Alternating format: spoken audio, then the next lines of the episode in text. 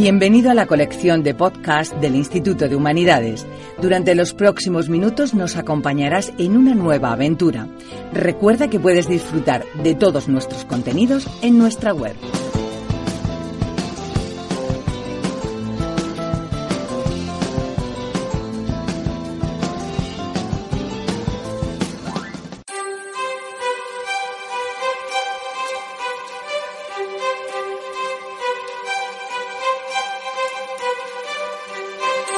Aquí comienza La Albolacia, un programa dedicado a la cultura y a la historia, con Enrique Ordiales.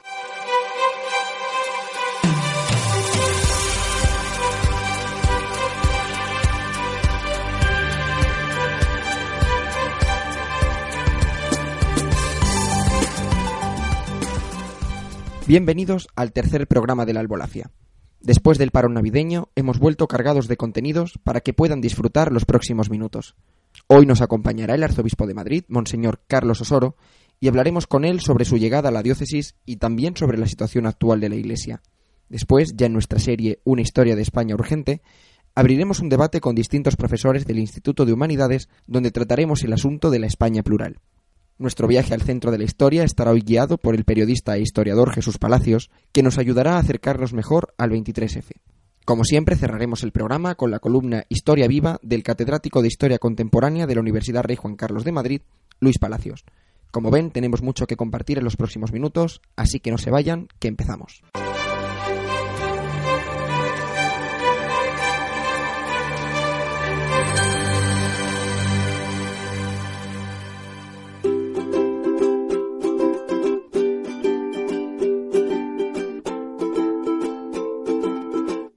La entrevista.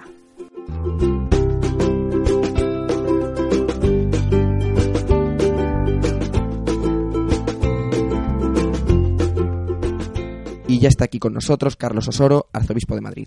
Monseñor, bienvenido. Muchas gracias. Lo primero que quiero preguntarle, Monseñor, es cómo ha sido su llegada a la diócesis de Madrid. ¿Se ha sentido usted acogido? Por supuesto que sí. Madrid siempre acoge. Lo dice todo el mundo, ¿no? Pero es verdad, en mi propia historia personal, eh, aquí fueron acogidos mis padres.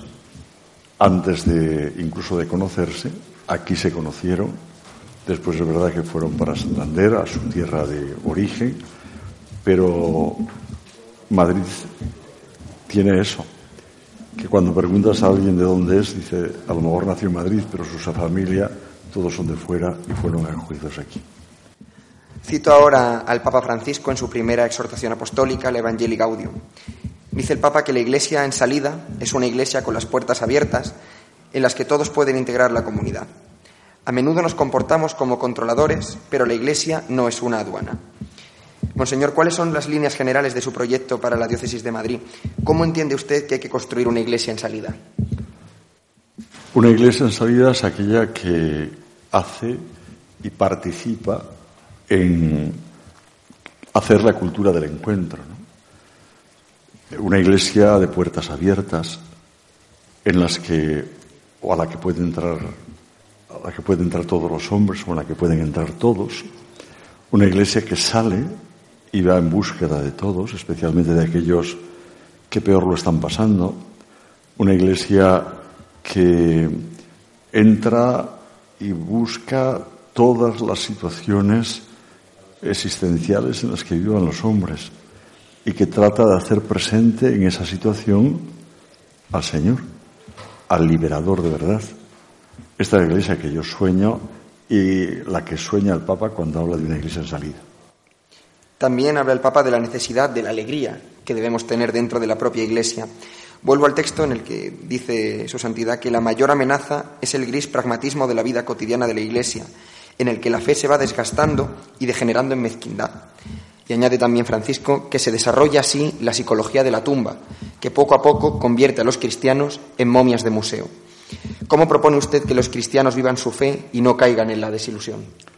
Pues como lo hicieron los primeros discípulos del Señor, cuando estaban cerrados en una estancia por miedo a los judíos, el Señor se hizo presente en medio de ellos y la primera expresión que nos dice el Evangelio es que se llenaron de alegría. Es decir, solo en el encuentro con Jesucristo, en un encuentro sincero, profundo, que cambia nuestra vida, que nos hace abrir puertas, que nos quita los miedos.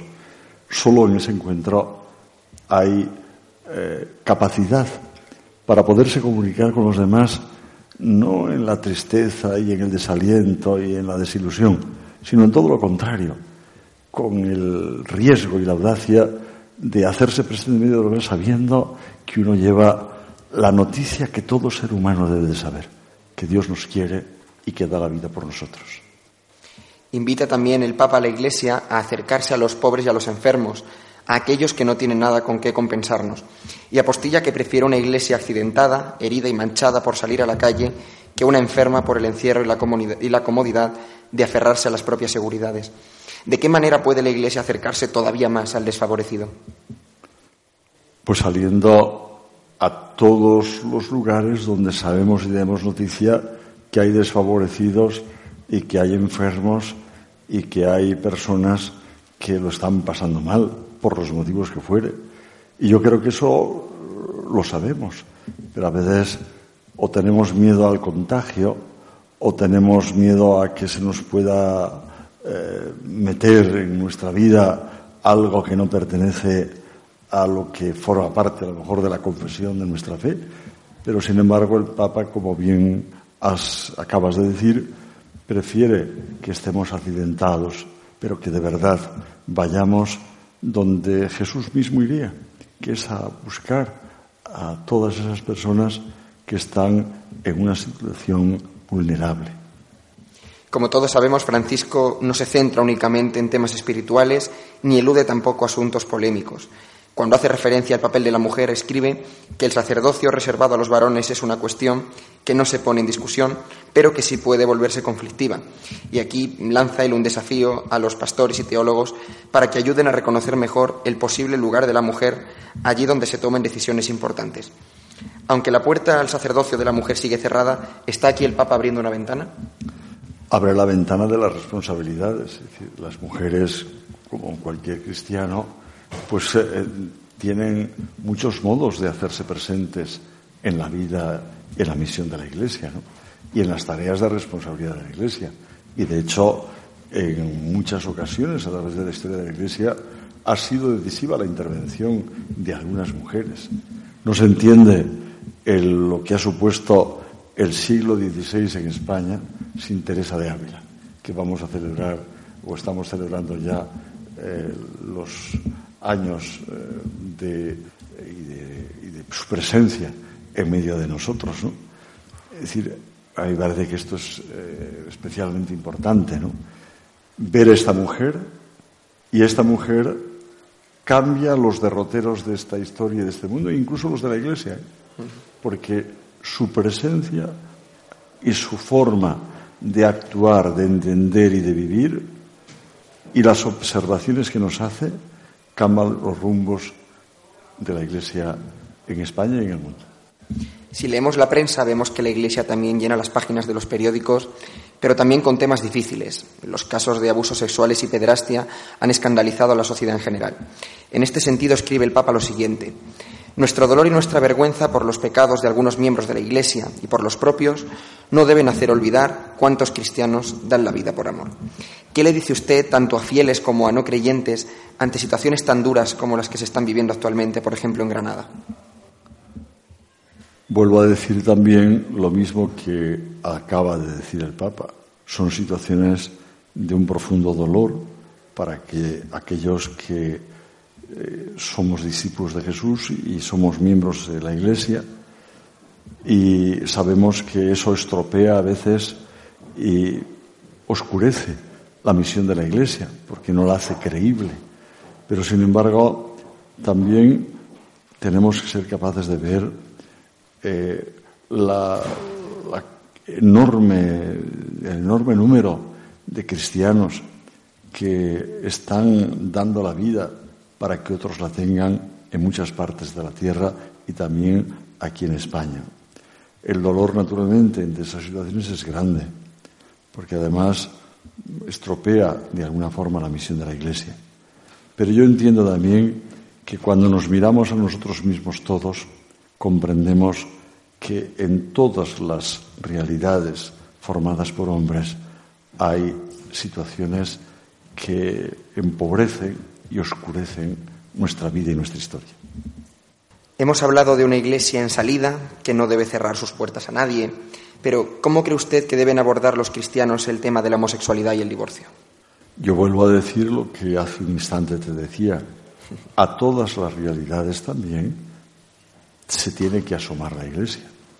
Y naturalmente, es decir, hay una realidad ahí que, como bien el Papa dijo, eh, cuando le preguntaron sobre ese tema, es una realidad en la que no se condena a nadie.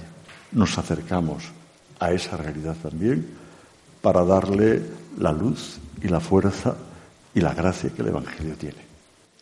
Monseñor Carlos Osoro, ha sido un auténtico placer escucharle en nombre de la Albolacia, Asociación de Humanidades y Cultura y el Instituto de Humanidades de la Universidad Rey Juan Carlos. Muchísimas gracias. Gracias a ti por esta entrevista. Vamos abriendo ya el tercer capítulo de nuestra serie, Una historia de España urgente. La Albolacia, un programa donde la historia se hace presente. Una historia de España urgente. La España plural. Pasado, presente y futuro de un problema por afrontar.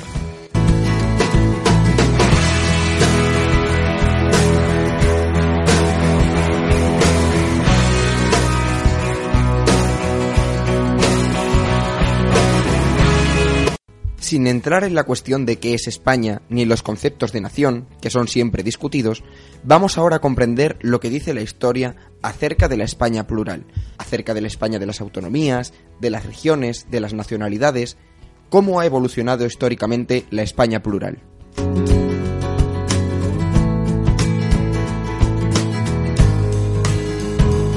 De España que surge en, como nación en el Estado Nacional del siglo XIX, la organización territorial va a quedar consolidada de una cierta manera y eh, será a través de la organización administrativa en provincias, como sabemos con eh, Javier eh, de Burgos en el 33. Isabel Pascual Sastre es profesora e investigadora en la Universidad Rey Juan Carlos. Por tanto, organiza aquel Estado-nación, aquella nueva forma de Estado-nación, a través de un Estado centralizado. Un Estado centralizado a través de 49 provincias y 15 regiones. Ese era, por tanto, el, modelo de los liberales moderados que imitaban al centralismo francés. En pleno siglo XIX únicamente mantienen sus fueros los territorios vascos y el reino de Navarra, al haber apoyado a Felipe V. En la Constitución de 1869 nadie puso en cuestión esa organización del Estado, pero durante el sexenio democrático los republicanos comienzan a impulsar el modelo federal. Entonces, cuando eh, se proclama la Primera República, después del fracaso de la Primera Monarquía Democrática, pues esta república que se proclama está en manos precisamente de republicanos federales no otros. ¿no? Los unitarios o socialistas habían quedado al margen o mm, les mandan a destinos eh, lejanísimos como a Fernando Garrido que le envían de gobernador civil a Filipinas cuando llega ya está acabada la república. Bueno, mm, bien cambio es el que cree eh, y, eh, en una España federal pero entiende que debe plantearse desde un pacto que se debe hacer desde arriba. Sin embargo, la realidad sobrepasó a ese pacto desde arriba. A los pocos meses de proclamarse la Primera República, en Barcelona se proclama también la República Catalana. La Constitución Federal que por aquel entonces estaba preparando no llegó ni a votarse. Fue en el segundo gobierno de la República, presidido por Pi Margall, cuando estalló el conflicto cantonal, así como el levantamiento carlista. Tras la restauración de 1876, España volvió a la situación territorial anterior. A raíz del regeneracionismo y de la segunda restauración, ya en el reinado de Alfonso XIII, fue cuando surgieron los movimientos regionalistas. Es entonces, eh, ya durante una restauración, pero ya la segunda restauración, por tanto la de Alfonso XIII, cuando empiezan a surgir los primeros partidos no nacionales, eh, partidos políticos no de ámbito nacional. Sería el nacimiento del Partido Nacionalista Vasco en el 95 por Sabino Arana o la Liga Regionalista en el 901 con Paz de la Riva, etc. Bien y que llegaría a organizar un, sistema eh, que lo concedió eh, Dato, eh, aquella posibilidad de mancomunarse la, la, mancomunidad, y que solo Cataluña lo pediría y se formaría la mancomunidad catalana del 14. Ya en 1931, con la proclamación de la Segunda República y la posibilidad de que las diferentes regiones pudieran proclamar sus estatutos de autonomía, fue cuando volvieron a surgir con fuerza estos movimientos nacionalistas. En Cataluña surgieron partidos como Esquerra Republicana de Cataluña y Unión Democrática, aunque ni los propios líderes políticos tenían claros sus objetivos. Porque hay dos maneras, eh, el mismo día se proclama República, se proclama en Barcelona, pero de dos maneras eh, diferentes. Luis Companys eh, proclama la República en Cataluña, pero mm, la misma tarde Francesc Macià proclama la República Catalana como Estado integrante de la Federación de Repúblicas Ibéricas. Es decir, dentro de ellos mismos, dentro del propio eh, Partido Esquerra Republicana de Cataluña, ni siquiera entre los líderes tenían muy claro hacia, hacia, dónde, hacia dónde tiraban. Durante el bienio reformista se aprobó el Estatuto de Autonomía de Cataluña y en 1936 se aprobó el Estatuto de Galicia. La aprobación del Estatuto Vasco quedó suspendida tras el estallido de la Guerra Civil. Después de la victoria de Franco, el modelo territorial que se adoptó fue el decimonónico, y este no cambió hasta su muerte. Una vez que terminó la dictadura, el modelo territorial cambió radicalmente. Y es que em, Franco muere el, 20 de noviembre, como sabemos, del 75, y em, inmediatamente, em, por, cuento por experiencia personal, nos dieron 10 días de vacaciones en el colegio y volvimos el 1 de diciembre y sin haber cambiado ninguna ley, volvimos en Mallorca, volvimos a clase y el 1 de diciembre teníamos implantado en el plan de estudios una nueva asignatura que fue la del catalán. Con esta anécdota, la profesora Pascual Sastre ilustra perfectamente cómo cambió el clima una vez muerto Franco. La Constitución española de 1978 adopta la modalidad llamada del café para todos. Todas las unidades territoriales eran iguales. Entiendo que lo peor de todo este proceso pudo ser justamente aquella aplicación de aquella llamada cláusula CAM, que por efecto de imitación las otras autonomías también inician una segunda generación de autonomías de, estatutos autonómicos, no cambiándolos, sino creando una cosa nueva y donde lo que destaca es la distinción, la no igualdad, la absoluta diferencia. Y con ello llegamos hasta el planteamiento de autodeterminación del plan Ibarreche o de, luego del referéndum en eh, Cataluña. Con esta exposición queda claro que el problema nacionalista no es nuevo, sino que se ha repetido como una constante a lo largo de la historia. No es un tema nuevo, por lo tanto, pero el tema de las autonomías es un tema viejo. ¿eh? Uno. Y es un tema que se ha ido articulando bueno, como se ha podido. Y es un tema que los nacionalismos más fuertes, el desarrollo máximo es el último cuarto del siglo XIX, especialmente el catalán, que es un nacionalismo político, y el vasco, eh, van a aprovechar coyunturas. Luis Palacios es catedrático de Historia Contemporánea en la Universidad Rey Juan Carlos. Por ejemplo, con ocasión del Pacto de San Sebastián, es decir, cuando las fuerzas republicanas se unen contra, buscando resolver el tema de la monarquía del siglo XIII y hacer desaparecer la monarquía, en ese pacto los catalanes pusieron unas condiciones muy serias para poder firmar el pacto. Y las condiciones eran que una vez en el poder, automáticamente ese poder republicano atendería el tema de su reivindicación eterna. Por lo tanto, ninguna de las soluciones que se han ofrecido a la cuestión nacionalista ha sido satisfactoria. Jamás ha habido una voluntad efectiva. Sentémonos y resolvamos un problema casi eterno. En consecuencia, lo que se hace, se echan parches y el parche se rompe en un momento dado y es lo que tenemos hoy. ¿Significa esto que la Constitución del año 78 eh, eh, fue un parche? Pues en gran parte sí fue un parche. ¿Y cómo podemos atajar este problema en la actualidad? Para, para ver los problemas, lo primero que tenemos que ver es qué está sucediendo con las reglas del juego. ¿Quién gana la liga? ¿El que mete más goles o el que tiene más puntos? ¿Por qué nos sirve este sistema eh, democrático? Felipe de Basa es profesor en la Universidad Rey Juan Carlos.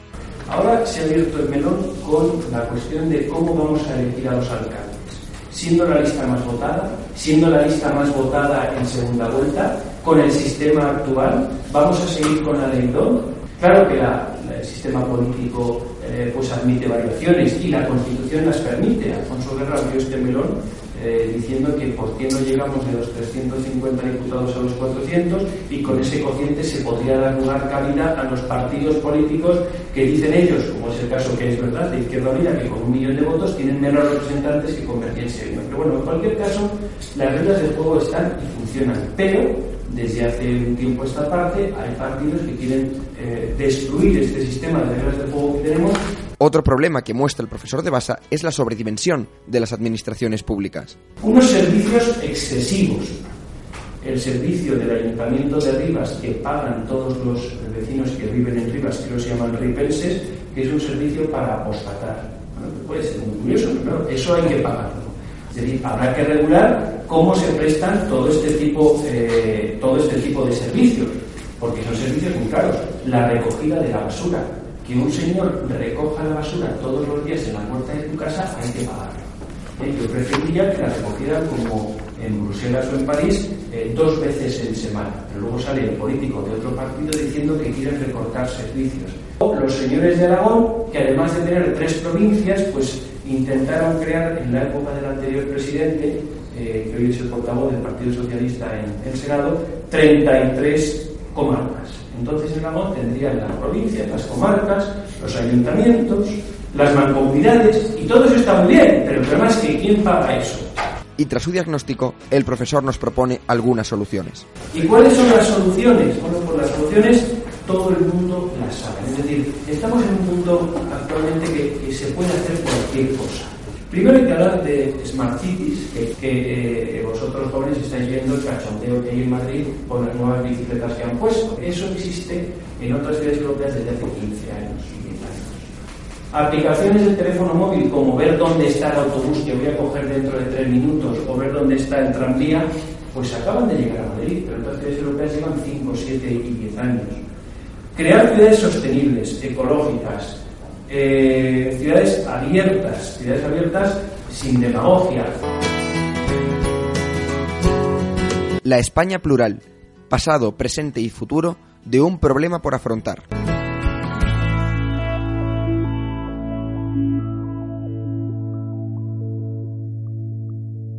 Hacemos las maletas porque continuamos con nuestro viaje al centro de la historia.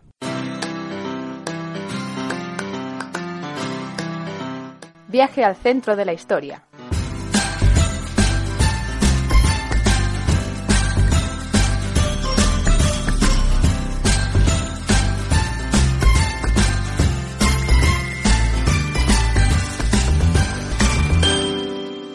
Como ya hemos dicho, nuestro guía de viaje es hoy el periodista e historiador Jesús Palacios. Muchas gracias por acompañarnos. Muchas gracias. Bueno, uno de los temas a los que usted ha dedicado gran parte de su investigación es el golpe de Estado del 23 de febrero. Lo primero que le quiero preguntar es, ¿sirvió para algo el juicio que se hizo posteriormente? Bueno, es un juicio que se cierra en falso porque todo se articuló en falso. Eh, era dar satisfacción eh, a la política en esos momentos y justificar un acto eh, que ha tardado años o que se va abriendo dentro de sus veladuras y de lo que no es políticamente correcto. El 23 de febrero no fue el juicio del, de campamento, el juicio del Consejo de Guerra del 23 de febrero. El 23 de febrero hay que situarlo como una operación especial, una operación institucional en la que quería que cambiar el rumbo, el modelo eh, de la transición, sobre todo en la estructura de la España autonómica, del título octavo de la Constitución, de la España de las autonomías, y modificar algunos aspectos políticos de eh, quienes eh, institucionalmente el rey en primer lugar, eh, la clase política e instituciones del, Estado, empresarios, miembros de la jerarquía eclesiástica, habían llegado al convencimiento de que la marcha y la deriva política dentro de esa crisis institucional con un gobierno, los gobiernos de Suárez agónicos y cercados por una oposición interior y exterior también que tenía, pues había que modificarlo. Y por eso se pensó en una operación especial, en una operación en la que convergían una serie de fuerzas para llegar a, a cabo un gobierno de concentración nacional presidido por un general de la absoluta confianza de Su Majestad el Rey entonces, el Rey Juan Carlos, eh, y en la que estaban eh, políticos ante todas las tendencias, y como vicepresidente del mismo, Felipe González, entonces secretario general del Partido Socialista. ¿Y qué piensa usted después de haber dedicado tanto tiempo a investigarlo cuando se escucha la frase de el rey fue quien preparó el golpe de Estado y a la vez fue el que lo paró? porque es eh, lo más justo, eh, lo más acertado. Eh, no es que lo preparara el, rey, sí es cierto que lo que lo paró. Pero lo paró como consecuencia del fracaso que tiene el general Armada eh, por una cuestión de valoración puramente humana o el factor humano cuando Tejero le impide entrar en el hemiciclo al general Armada cuando acude de madrugada al Congreso de los Diputados que está tomado por fuerzas de la Guardia Civil al mando del teniente coronel Tejero para hacer su propuesta de gobierno de concentración nacional. El rey conoce la operación del 23 de febrero y sabe cómo se va a desarrollar y sabe cómo se va a hacer, porque le ha informado no solamente su hombre de confianza, el general Armada, le ha informado uno de los hombres más importantes del entonces Servicio de Inteligencia, el comandante José Luis Cortina, eh, y le ha eh, expuesto cuál es la eh, operativa que se va a llevar a cabo. Para ese desenlace o ese desencadenante, que sea ese gobierno de concentración nacional que va a corregir esos errores iniciales de la transición política y, por lo tanto, va a marcar después un ritmo diferente y distinto en el que, además, eh, participan las fuerzas políticas. El 23 de febrero jamás eh, se podría eh, haber llevado a cabo sin el conocimiento, la anuencia y, por lo tanto, también el, el placet de Su Majestad el Rey hay que tener en cuenta que son dos generales de probada vinculación con la corona, como es el general Milán y el general Armada, quienes participan en esa operación como cabezas visibles y sin también la anuencia, eh, el, visto bueno del Partido Socialista, principalmente. ¿En qué, ¿En qué, lo dan en este sentido? En decir que sí a la operación de gobierno de concentración nacional que hubiera sido el primero en la historia de España. ¿Y fue determinante el papel, como se ha dicho siempre, de Sabino Fernández Campo con la frase ni está ni se le espera o es puramente anecdótico? No, es eh, retórica y yo he entrevistado y hemos hablado eh, con el general Sabino Fernández Campo más de un centenar de veces, con el general Armada 200 al menos, y él me lo ha reconocido. Eh, no, ha quedado en, la, en el anecdotario, como hay muchos, muchas anécdotas del 23 de febrero pero eh, no es un papel determinante. Él, él, tiene cierto control. Primero, es remiso a que el general Armada acuda a Zarzuela. ¿Pero por qué? Por una cuestión de prurito personal. Él no quiere que esté el general Armada porque sabe que va a estar desplazado su función de secretario general de la Casa del Rey y que el general Armada va a hacerse con el control absolutamente de, toda la operativa en Zarzuela. El rey, la primera persona, a la primera persona que llama una vez que Tejero ha entrado en el hemiciclo, que se ha aclarado que los tiros eh, han sido eh, simplemente de intimidación y que han sido al, techo y que no hay heridos, entonces la operación continúa adelante. El hecho de que salga, eh, la primera llamada decía que hace el rey es al general Armada y es el rey el que le dice con eh, también el, beneplácito y todos los que hay en Zarzuela en esos momentos dicen que sí, que acuda Armada Zarzuela, porque así estaba previsto para llevar después el control de la operación.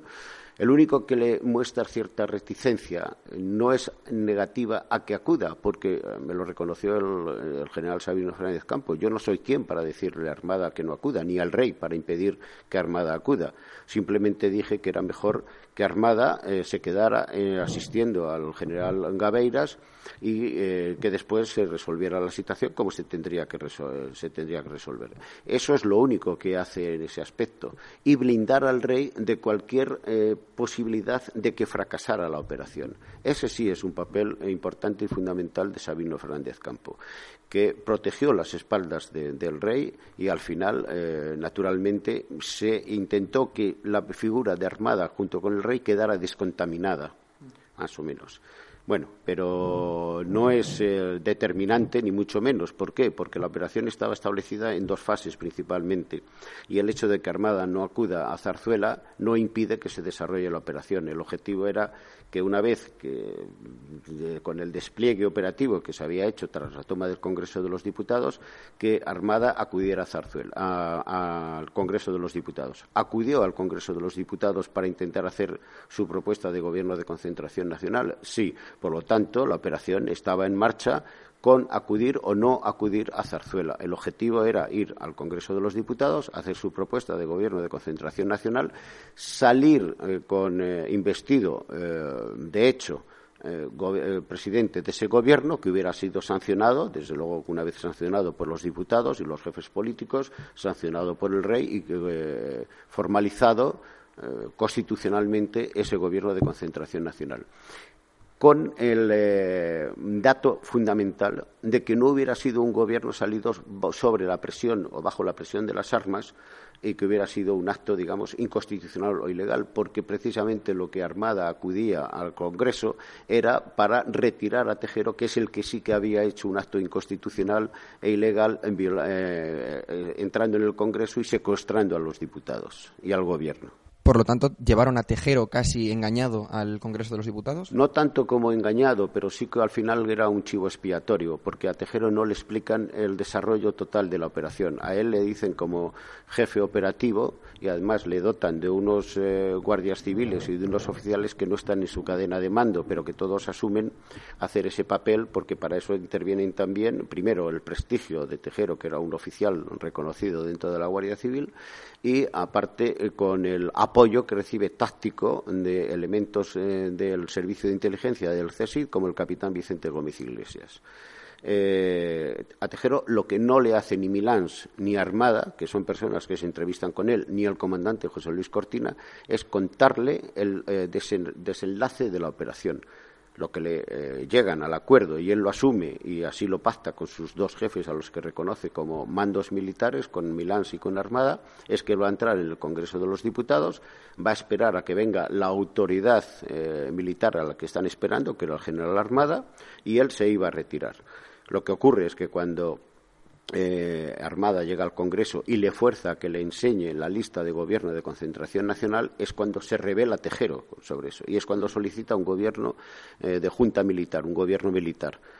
Como para eso no se ha preparado ni se ha diseñado la operación eh, política institucional especial del 23 de febrero, en esos momentos, ante ese fracaso, eh, la rebelión de la rebeldía de Tejero ante Armada y ante el propio Milán, a los que no hace caso, al salir Armada del Congreso, habla con el rey y es cuando el rey entonces decide cortocircuitar la operación, eh, anularla, dar marcha atrás y decirle a Milán que retirase los carros de combate de las calles de Valencia y dejar que se pudriera en unas horas la situación en el Congreso de los Diputados.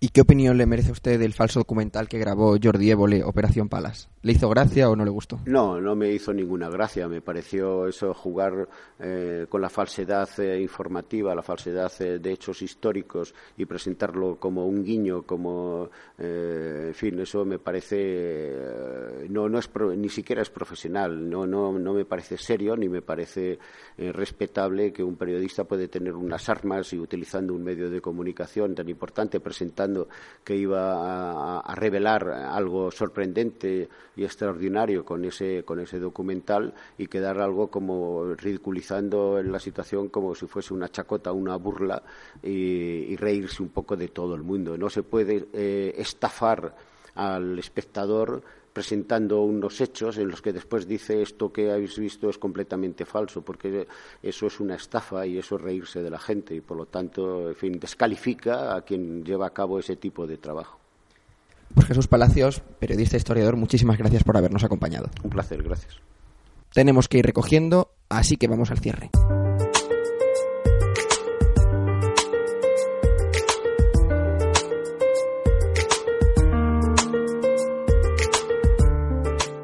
Historia viva.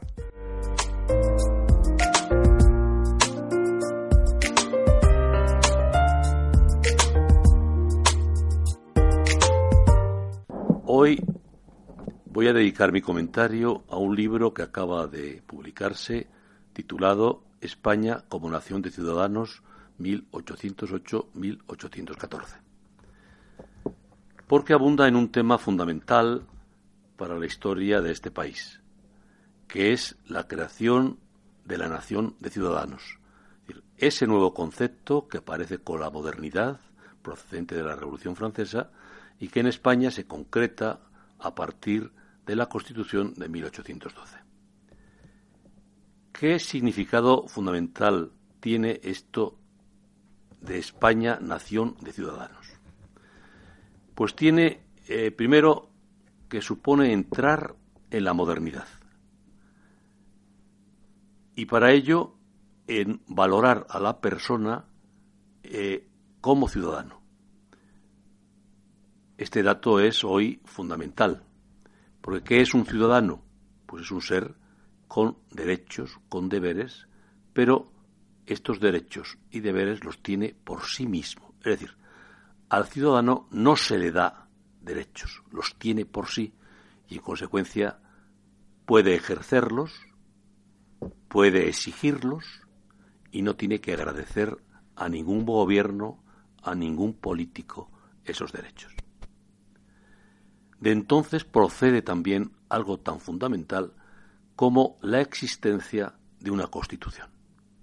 La primera española es la de Cádiz de 1812, una constitución liberal, y el concepto de liberal nos remite inmediatamente a libertad, pero desde entonces España ha tenido casi siempre constituciones con los paréntesis de las dictaduras que hemos sufrido. Rompe esta idea que planteo otra no infrecuente de que España pues está poco menos escondida en la miseria durante toda su historia. Nada que ver con la realidad. Hemos tenido constituciones, hemos tenido muchas constituciones. Pero yo me quiero centrar en que todo ello nos lleva al análisis de tres aspectos. El primero, que este nacimiento de España como nación de ciudadanos, hemos puesto unas fechas, 1808-1814, es decir, nace en el contexto de la Guerra de la Independencia, de aquellas guerras de liberación contra la opresión de los franceses y que desarrolla en España conceptos tan interesantes como el defensa de la nación, patriotismo, etcétera, y nos aporta, bueno, pues toda una serie de mitos y liturgias válidos hasta nuestros días. En segundo lugar, otro aspecto fundamental es que paralelamente a todo ello nacen una serie de repúblicas procedentes de nuestras antiguas colonias americanas. Es decir, todos estos países mm, aparecen en este mismo contexto de nación de ciudadanos y también aparecen como nación de ciudadanos. Creo que es importante porque todas estas repúblicas, que España se olvidará de ellas durante un montón de años, bueno, pues configuran, diríamos, todo un mundo hispánico que tal vez no hemos sabido cuidar adecuadamente. Dos aspectos, por lo tanto, fundamentales. Y tercero, y termino, estos conceptos de defensa de la soberanía nacional, del remitirnos siempre a una constitución, etcétera, tienen como enseñanza hoy en la valoración adecuada de nuestra constitución. Hemos celebrado hace poco tiempo, hace pocos días, el Día de la Constitución, y esto debe servirnos para recordar que es como el catecismo, el carnet de identidad del ciudadano. De ahí la importancia de conocer para luego querer y luego exigir. Creo que mientras los españoles no aceptemos como algo necesario el conocer esa constitución, cuando nuestros políticos no vean como una de sus misiones fundamentales enseñarnos qué es la Constitución, de manera que su celebración cada 6 de diciembre no sea simples hechos folclóricos, creo que mientras no demos este paso, nuestra madurez democrática dejará mucho que desear. Invoquemos, pues, la Constitución de 1978, válida en su mayor parte, fácil de criticar si no se conoce, y que responde a una situación realmente excepcional que fue la transición. Porque esa constitución recoge la esencia de lo que queríamos en la transición los españoles. Es, por lo tanto, una constitución fundacional, porque funda lo que es la democracia española. Luis Palacios, director del Instituto de Humanidades y catedrático de Historia Contemporánea.